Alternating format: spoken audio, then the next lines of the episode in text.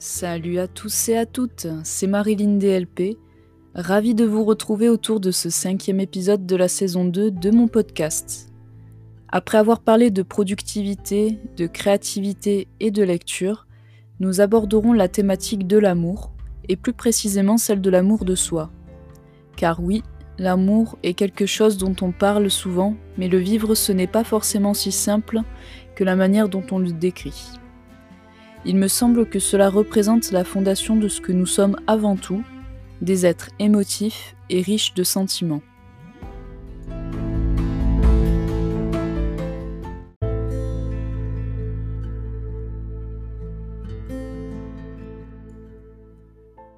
Comme dit dans l'introduction, l'amour est un mot qu'on entend souvent mais que souvent on ne comprend pas toujours. Je m'explique, on parle d'amour la majeure partie du temps pour dire que l'on tombe amoureux, amoureuse d'une personne. Du coup, on identifie l'amour à de l'amour généré par et pour quelqu'un d'autre avant tout. On a tendance à définir l'amour que l'on ressent et que l'on peut connaître dans une vie grâce à une personne comme si après cela l'amour ne provenait que seulement d'elle, de cette personne. C'est d'ailleurs souvent ce que nous ressentons dans notre premier amour, c'est s'oublier soi-même dans l'amour que nous apporte cette personne dont on dépend amoureusement et c'est souvent pour cela que la fin d'un premier amour est très douloureuse et tragique. L'amour ne s'apprend que par soi-même avant tout mais il est difficile à maîtriser car nous réagissons premièrement avec le cœur plutôt qu'avec la raison et c'est ce qui en fait sa beauté. C'est son aspect incontrôlable qui lui permet d'être surprenant.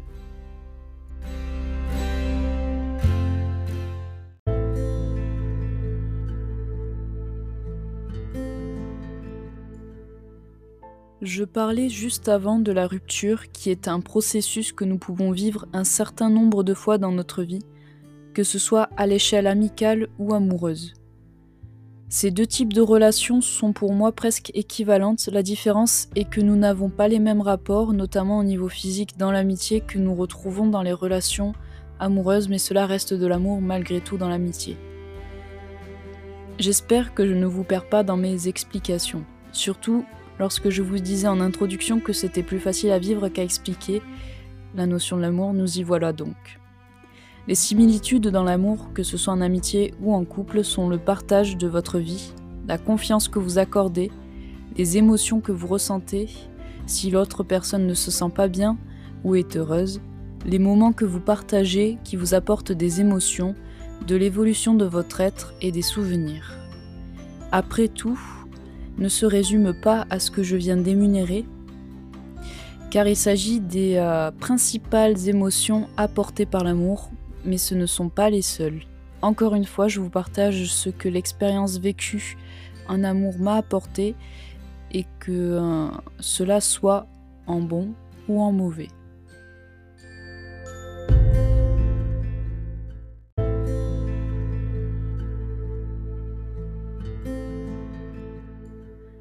Je vais commencer par la rupture d'une liaison amoureuse, car il s'agit du sujet dont on parle le plus, notamment adolescent quand on entame ses premiers flirts, qui aboutissent au premier amour si populaire.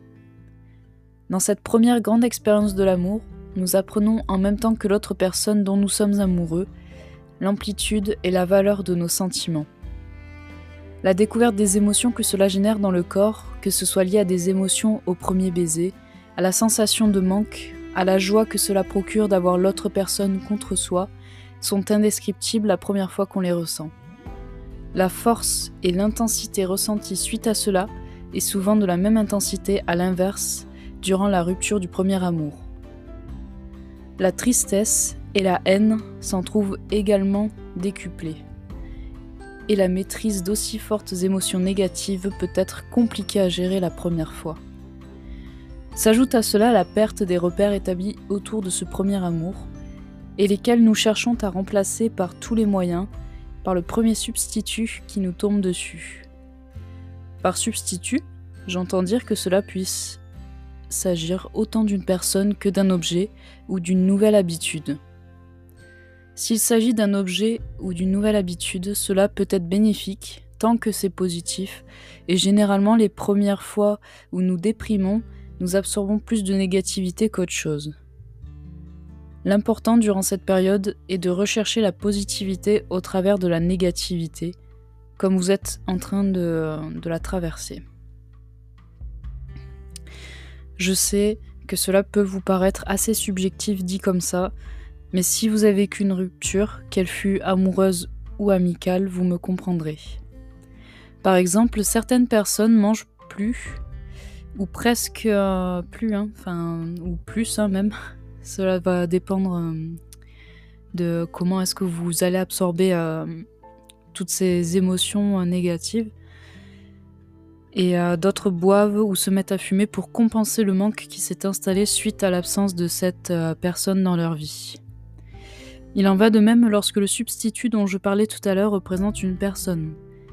Durant, durant une période de rupture, si la personne à laquelle vous vous accrochez vous apporte seulement du positif, alors cela vous aidera seulement, enfin pas seulement, mais cela vous aidera beaucoup même à aller de l'avant et à vous reconstruire en faisant toutefois attention à différencier ce qu'elle vous apporte et ce que vous vous apportez à vous-même en étant à sa compagnie, car il faut toujours dissocier son bonheur pour éviter, une fois seul, d'être malheureux faute d'avoir quelqu'un à qui parler. A l'inverse, si vous vous accrochez à une personne qui vous apporte principalement de la négativité, cela vous plongera encore plus dans, votre état de dépression. Il est donc primordial d'apprendre à s'aimer avant tout le reste et à reprendre confiance en soi.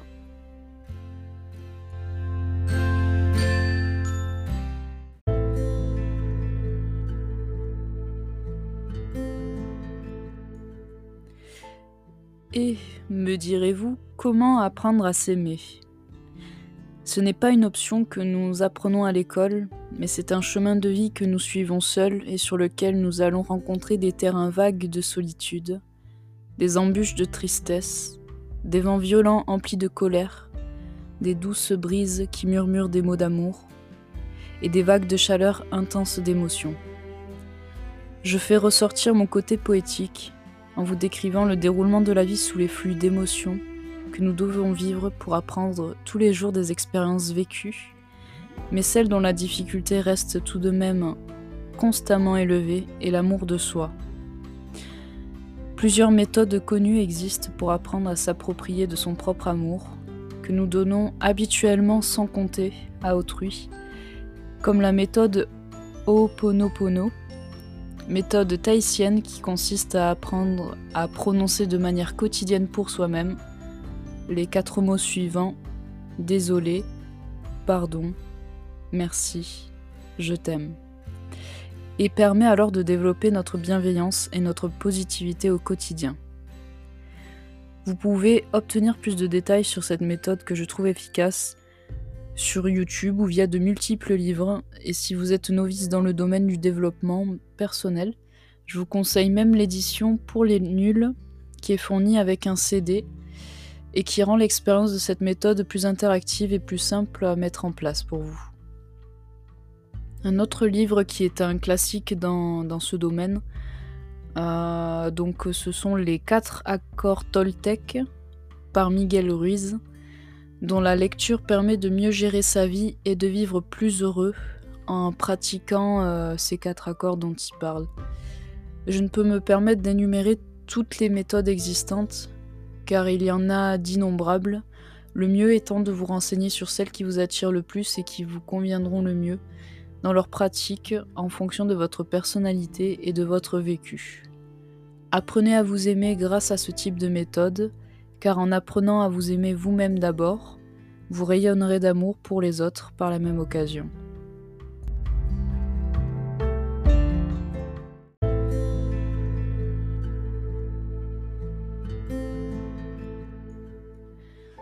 Et voilà, ça en est terminé pour ce cinquième épisode de mon podcast.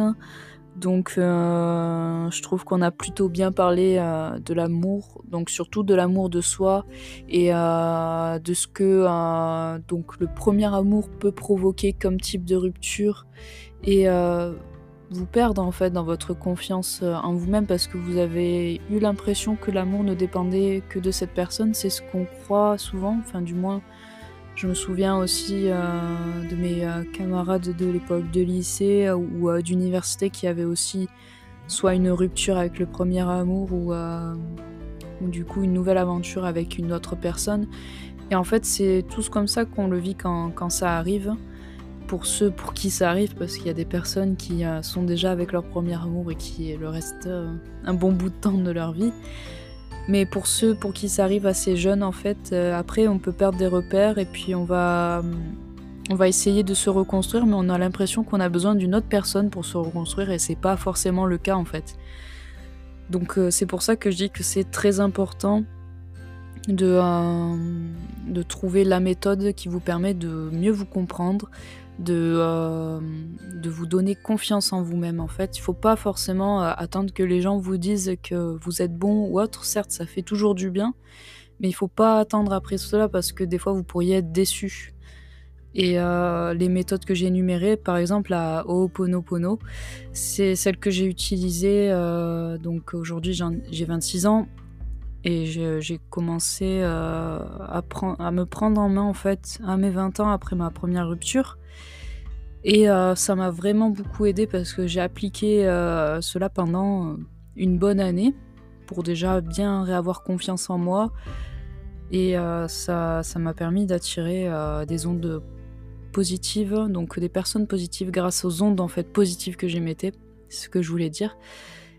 Et donc aujourd'hui je suis avec une personne avec qui je me sens très bien en harmonie et euh, mon entourage au niveau amical a, beaucoup changé aussi au fil des ans, mais après je me dis que si euh, on a perdu un lien ou euh, que, que les gens viennent pas forcément où ils viennent quand ils en ont besoin, après c'est la vie, c'est comme ça, donc il faut pas se prendre la tête en fait, faut pas rester sur des choses négatives. C'est ce que je me suis dit aussi parce que j'en souffrais énormément en fait.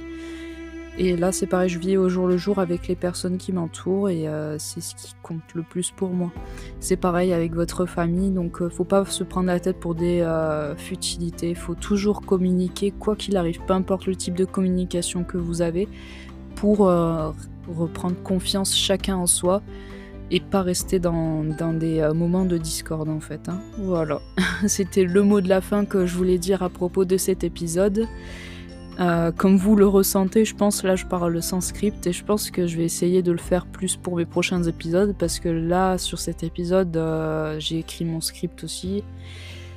Euh, mais c'est pas grave, je suis sans filtre, hein, je vous le dis, je lis, mais après c'est moi qui écris tous mes mots, donc voilà, c'est quand même ma création, mais on sent quand c'est lu ou quand c'est parlé de manière abrupte, là comme je le fais. Et voilà, du coup je vais terminer sur ces mots. Et euh, hâte de vous retrouver pour le sixième épisode. Donc c'est encore une surprise. Voilà, je vous en dis pas plus. Et puis on se retrouve pour la prochaine fois. Et sur ce, je vous souhaite une agréable journée dans la joie et vers le bonheur.